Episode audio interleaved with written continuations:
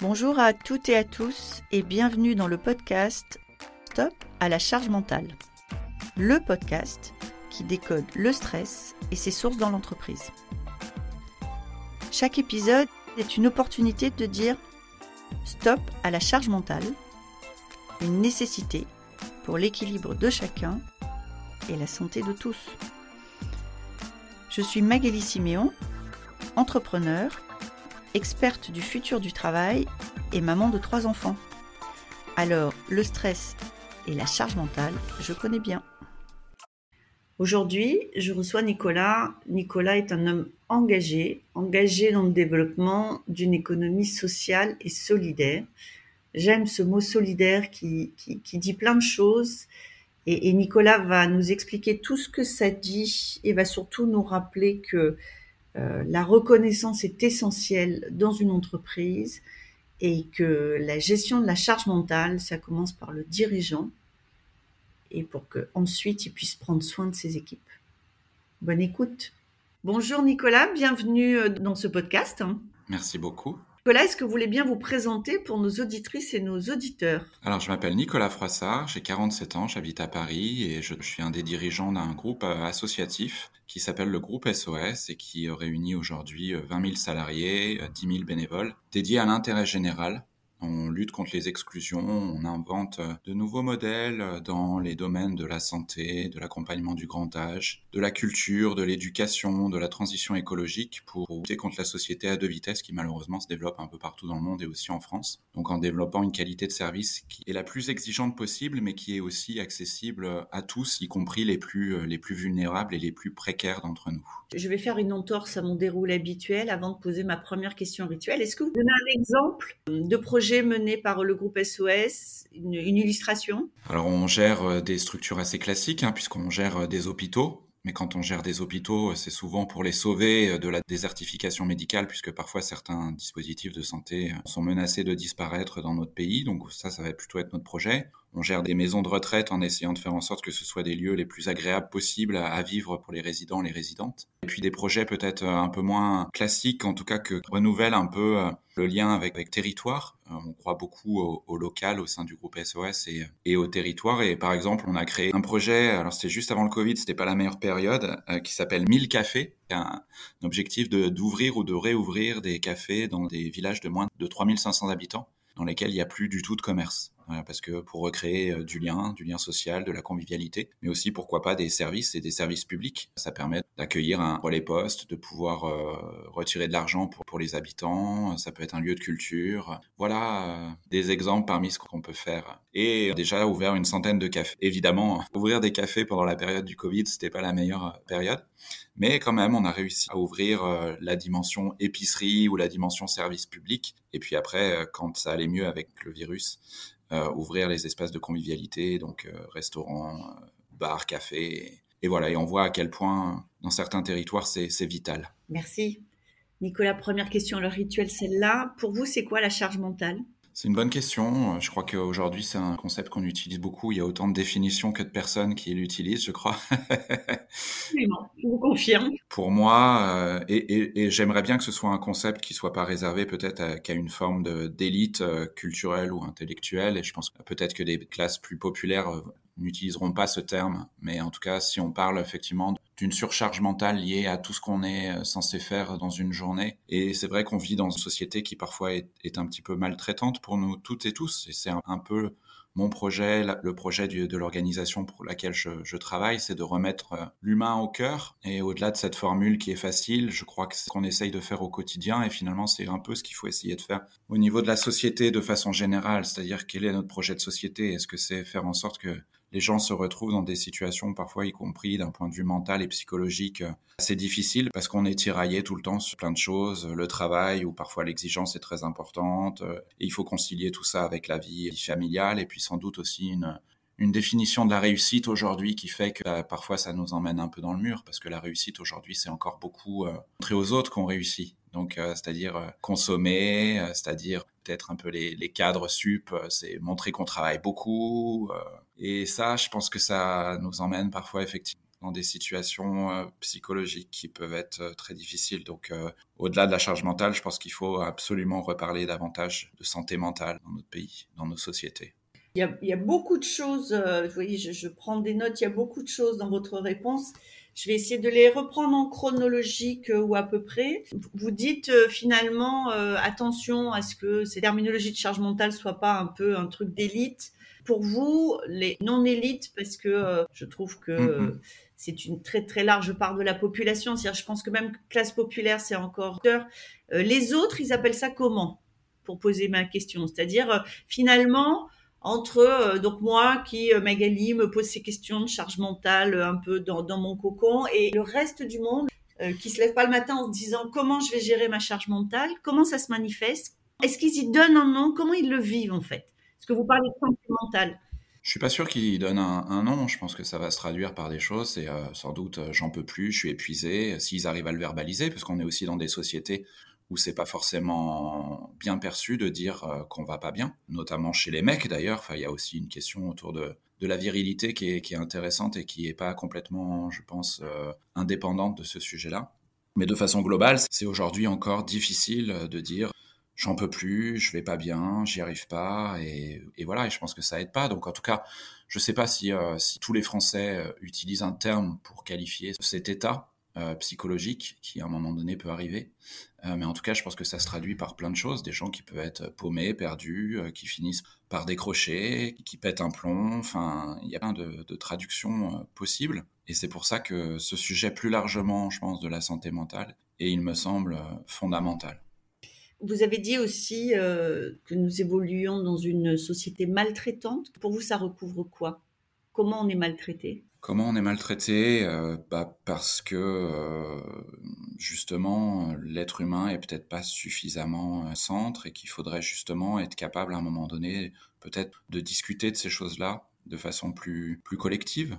Il a fallu le Covid finalement pour qu'on s'aperçoive de la situation de mal-être qui évidemment s'est renforcée avec cette crise sanitaire mais il y avait déjà évidemment une, souffrance mentale chez beaucoup de, nos concitoyens et donc il a fallu le Covid pour attendre par exemple que des séances de, psy soient sous charge par l'État. Et voilà, et je pense que c'est ça qui fait qu'il faudrait sans doute euh, davantage aborder ce, ce sujet-là. C'est pour moi, si on peut parler de maltraitance, c'est justement qu'on s'intéresse pas suffisamment à ce que les gens recherchent dans la vie. Donc, de quoi les gens ont besoin pour se sentir bien? On voit qu'il y a quand même une quête de sens chez beaucoup de nos concitoyens et il n'y a pas forcément encore beaucoup de réponses. Moi, je fais partie de celles et ceux qui pensent que justement, dans son travail, c'est important de pouvoir trouver, euh, trouver ce sens parce qu'on y passe beaucoup de temps. Et mais ça aussi, c'est des réflexions qui en, finalement sont encore un, un peu au, début. Quoi. On voit ces étudiants maintenant qui, pendant les remises de, diplômes, disent qu'ils ne feront pas euh, la même carrière peut-être que les, générations précédentes et que pour eux, c'est très important justement la question environnementale, mais pas que,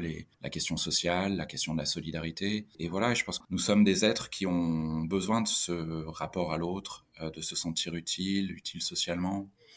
Et notre société, elle est très individualiste, elle est très concentrée sur, la consommation aujourd'hui. Et je pense qu'il faudrait sans doute, euh, là c'est un niveau très macro, mais je pense qu'on est tous concernés et qu'à un moment donné, je pense qu'on aurait besoin effectivement d'avoir une vraie refonte de notre euh, projet sociétal pour redéfinir ce qui fait qu'on vit tous ensemble. Oui, j'entends bien. Vous êtes le, premier euh, de mes invités à lier cette terminologie ou ce terme de charge mentale, et donc d'état psychologique euh, inconfortable, à l'associer à notre définition de la réussite. Est-ce que euh, là aussi vous pouvez explorer un peu plus, c'est-à-dire finalement en quoi la définition de la réussite au XXIe siècle contribue à nous mettre dans cet état d'inconfort psychologique? Bah parce que on est beaucoup dans l'apparence et que ça ça suffit pas et que donc euh, une fois qu'on a euh, gagné un peu de pouvoir, gagné un, je pense que c'est pas suffisant et je moi je plaide pour euh, pour que les, les gens puissent se sentir vraiment aussi utiles. Et donc, je, crois beaucoup à l'engagement citoyen, par exemple, qui permet à un moment donné de, de trouver du sens. Et c'est pas un sujet facile, mais moi, je travaille beaucoup et je me sens pas dans une situation mentale complexe. Alors parfois, c'est pas évident parce que vraiment, je fais, je fais beaucoup, beaucoup de choses, mais on y reviendra sans doute. Mais je pense que on tombe moins dans, dans une charge mentale ingérable quand on aime ce qu'on fait, quand on est en accord, notamment dans de son boulot, avec ce qu'on fait au quotidien. Et, voilà, et je pense que la charge mentale, elle devient insupportable en fait quand on est perdu, quand on n'est pas en accord, quand on se demande ce qu'on fait là. Et je pense, voilà, ça passe beaucoup par le travail aujourd'hui parce qu'encore une fois, on y passe beaucoup de temps. Toutes les strates de la société sont concernées. Évidemment, les, cadres, les cadres dirigeants, euh, bah, qui finissent par péter un câble là aussi parce qu'ils se demandent aussi à quoi sert ce qu'ils font au quotidien. Et puis dans des boulots plus euh, pénibles au, sens premier du terme, euh, je pense que c'est juste qu'on est sur des tâches qui parfois peuvent être aussi un peu avilissantes et que donc ça finit par être extrêmement fatigant. Donc oui, donc la charge mentale, elle est partout, elle se caractérise pas de la même façon. Quand on se sent bien dans ce qu'on fait, quand on est entouré de gens, je pense aussi avec qui on, s'entend bien, en tout cas qui vous respectent, je pense qu'elle est plus facilement gérable. Une fois que j'ai dit ça, je connais plein de gens qui travaillent dans le secteur associatif qui sont partis en burn-out aussi, quoi. Donc euh, il faut faire attention. Il faut faire attention aussi parce que parfois le fait de se dire euh, je, suis, engagé, je vais aller au bout de ce que j'ai à faire parce que je change le monde, eh ben ça peut finir mal aussi, quoi. Donc euh, nous qui sommes beaucoup dans ces questions d'engagement citoyen, d'engagement dans son travail l'intérêt général, on fait attention à ça. Il faut aussi, euh, en tout cas, si on parle là pour le coup de la charge mentale dans le domaine professionnel, nous, on fait partie des acteurs effectivement qui depuis longtemps font, font attention aussi à trouver des modes de structuration, d'accompagnement qui font que, que les gens vont pas, vont pas trop loin, en tout cas que ce soit gérable. Quoi. Donc euh, voilà, c'est des équilibres à trouver. Quoi. Et alors comment vous faites? Parce que ça, c'est un vrai sujet. Comment un employeur contribue à la bonne santé mentale de ses salariés. Parce que si je résume votre point de vue, c'est cette idée-là, c'est qu'au-delà du sujet de charge mentale, il y a un sujet de santé mentale qui vient alors de mon sens, de l'utilité de ce que je fais, mais qui est aussi euh, en relation avec l'intensité de mon engagement et la charge d'activité qu'on me demande, comment en tant qu'employeur on fait attention à protéger cette santé mentale? Ce qui est un peu, comme on disait tout à l'heure, et qui pour le coup concerne la société de façon générale, c'est-à-dire de ne pas hésiter à dire quand ça va pas, de ne pas hésiter à appeler à l'aide, ça c'est important, mais après ne pas attendre ça non plus effectivement pour mettre euh, des choses en, place. Donc euh, nous, on, a des indicateurs et on a en tout cas des outils qui permettent aussi aux, aux personnes de dire assez régulièrement et parfois même en temps réel comment comment elles se sentent ou s'il y a des choses qui vont pas dans leur travail. Enfin, voilà, il y a des systèmes d'alerte qui euh, sont importants à mettre en place. Et après, il faut écouter, il faut, faut, être à l'écoute, hein, parce qu'il suffit pas de mettre des outils en place. Il faut aussi après que ça que ça suive. Donc voilà, je pense qu'il y a plusieurs choses. Il y a effectivement, mais ça encore une fois, c'est sociétal, c'est rappeler euh, à chacun et chacune que c'est ça peut arriver de pas être bien et qu'il faut le dire et il faut pas hésiter à se faire accompagner. Je pense que dans le travail social, qui est une partie importante de nos activités euh, au sein du groupe SOS, depuis longtemps, on met en place des, moments où euh, les gens peuvent aussi se, parler, parler entre eux, entre collègues, mais aussi avoir une supervision, entre guillemets, c'est le terme un peu technique qui est utilisé, extérieur, et d'avoir quelqu'un qui peut être au travail entre pairs, euh, de pair à pair, mais ça peut être aussi quelqu'un qui a une compétence davantage euh, axé justement sur le mental, sur, le, sur la psychologie qui, qui passe du temps. Euh, et, évidemment, il faut le faire euh, en cas, de, en cas de crise, ce qui est arrivé souvent ces derniers temps pour nos métiers à nous. Mais il faut être capable de le mettre en place, en place régulièrement. Donc après, oui, quand il y a des événements particuliers qui arrivent comme le Covid, on a été encore plus attentifs. On a mis en place effectivement des systèmes d'écoute que les, notamment nos premières lignes, les soignants et toutes celles et tous ceux qui travaillaient dans nos hôpitaux et dans nos maisons de retraite notamment, qui ont été parmi les premiers touchés en, en France, puisqu'on a beaucoup de dispositifs dans le Grand Est. Euh, on l'a mis au départ euh, dans le Grand Est, après on l'a étendu à tous nos dispositifs, tous nos salariés, parce que vous parlez des soignants pendant cette crise sanitaire, mais finalement toutes celles et tous ceux qui travaillaient dans ces établissements ont fait un boulot remarquable et ont été euh, impactés par cette crise terrible à son début. et donc voilà, c'est être capable de, réagir, d'avoir des indicateurs, en tout cas la possibilité pour les personnes de, dire quand ça va pas, et sans attendre ça, de mettre en place des choses qui vont faire qu'on va pouvoir traiter ces, sujets-là au, au, cas par cas. Ça veut dire que vos managers, des outils ont été formés sur ces sujets-là? Oui, euh, de plus en plus. Et puis c'est vrai, euh, encore une fois, avec, euh, avec ce qu'on a vécu ces temps, c'est un sujet primordial pour nous, mais c'est pas attendu ça. Ça fait, on a bientôt 40 ans notre organisation et je pense que ça fait 40 ans qu'on travaille sur ces sujets parce que quand vous travaillez auprès de publics qui peuvent être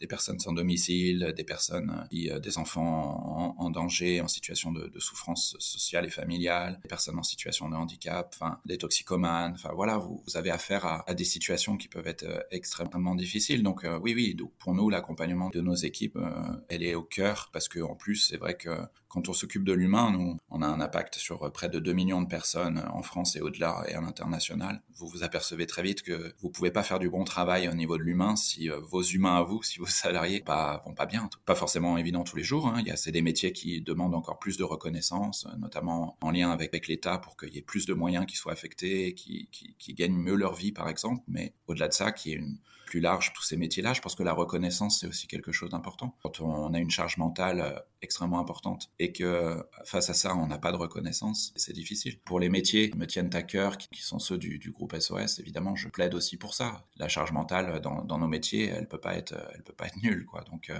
quand vous, vous êtes sur des situations aussi complexes, liées à des situations humaines parfois très très difficiles, vous avez une charge mentale de fait forcément très élevée. Donc, donc il faut accompagner ça, il faut pouvoir laisser les gens en, parler et les aider à trouver des solutions quand c'est nécessaire. Et puis, euh, d'un point de vue sociétal, reconnaître ces métiers aussi parfois dans lesquels la charge mentale est justement très difficile. Les premières lignes, de façon générale, on parlait encore une fois pendant cette crise, ça peut être nos métiers à nous, mais tous ceux qui ont fait que le pays a, tourné pendant les premiers mois du Covid et que malheureusement on a un peu déjà oublié. Voilà, il suffisait pas d'applaudir euh, les soignants à 20 heures, il faut aller beaucoup plus largement que ça et se rappeler euh, toutes celles et tous ceux qui font des, boulots qui sont extrêmement utiles, qui sont pas forcément ceux qui sont les plus euh, reconnus et les plus, euh, les plus rémunérés, et qui justement souvent ont cette charge mentale dont on parle depuis tout à l'heure et qui est, qui est importante.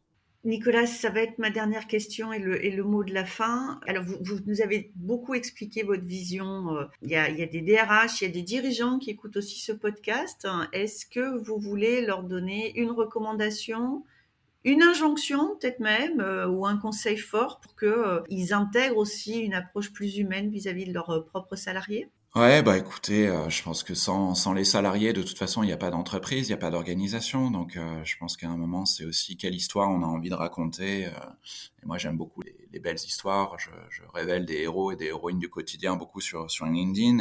Et, et, si on parle de l'entreprise, je pense que les héros et les héroïnes du, du quotidien, c'est ses collaborateurs, c'est les équipes, c'est ceux qui font qu'une qu'une entreprise, qu'une association, qu'une organisation fonctionne. Et, et je pense que c'est extrêmement plus, valorisant pour, tout le monde, y compris pour les dirigeants, si, les salariés euh, vont, bien. Mais après, ça commence effectivement sans doute par le dirigeant. Si le dirigeant est incapable de, mettre des mots effectivement sur sa charge mentale à lui, s'il est incapable de savoir ce qu'il peut faire à un moment donné, que, sa charge mentale va être euh, davantage gérable, faire du sport, faire de la musique, faire un pas de côté de temps en temps, être capable de déconnecter un peu, plein de choses à, à mettre en place. Ça dépend de chacun. Euh, mais chacun peut justement trouver les solutions. Les dirigeants, en plus, euh, ils ont les moyens pour se faire accompagner. Il y a, il y a pas mal d'entreprises de, ou d'entrepreneurs, de, coachs. Euh, après, il y a tout et n'importe quoi, mais il faut, faut, regarder. Il y a des gens qui font très bien les choses et qui peuvent permettre aussi aux dirigeants, pour lui-même et finalement aussi pour l'entreprise, son entreprise et pour l'ensemble de ses collaborateurs, de gérer mieux cette charge mentale. Et je pense que c'est quand on est dirigeant, on a cette responsabilité-là. Merci beaucoup, Nicolas. Merci pour ces propos. Un grand merci. Merci beaucoup d'avoir été avec nous aujourd'hui. Cet épisode vous a plu? N'hésitez pas à me laisser une note. Envie d'en savoir plus? Abonnez-vous directement depuis votre appli de podcast préféré. Et si vous souhaitez me confier votre histoire sur le stress en entreprise, contactez-moi via notre site Lily facilite la vie. Le lien est dans la description. Je vous donne rendez-vous la semaine prochaine pour un nouvel épisode de Stop à la charge mentale. Merci et à bientôt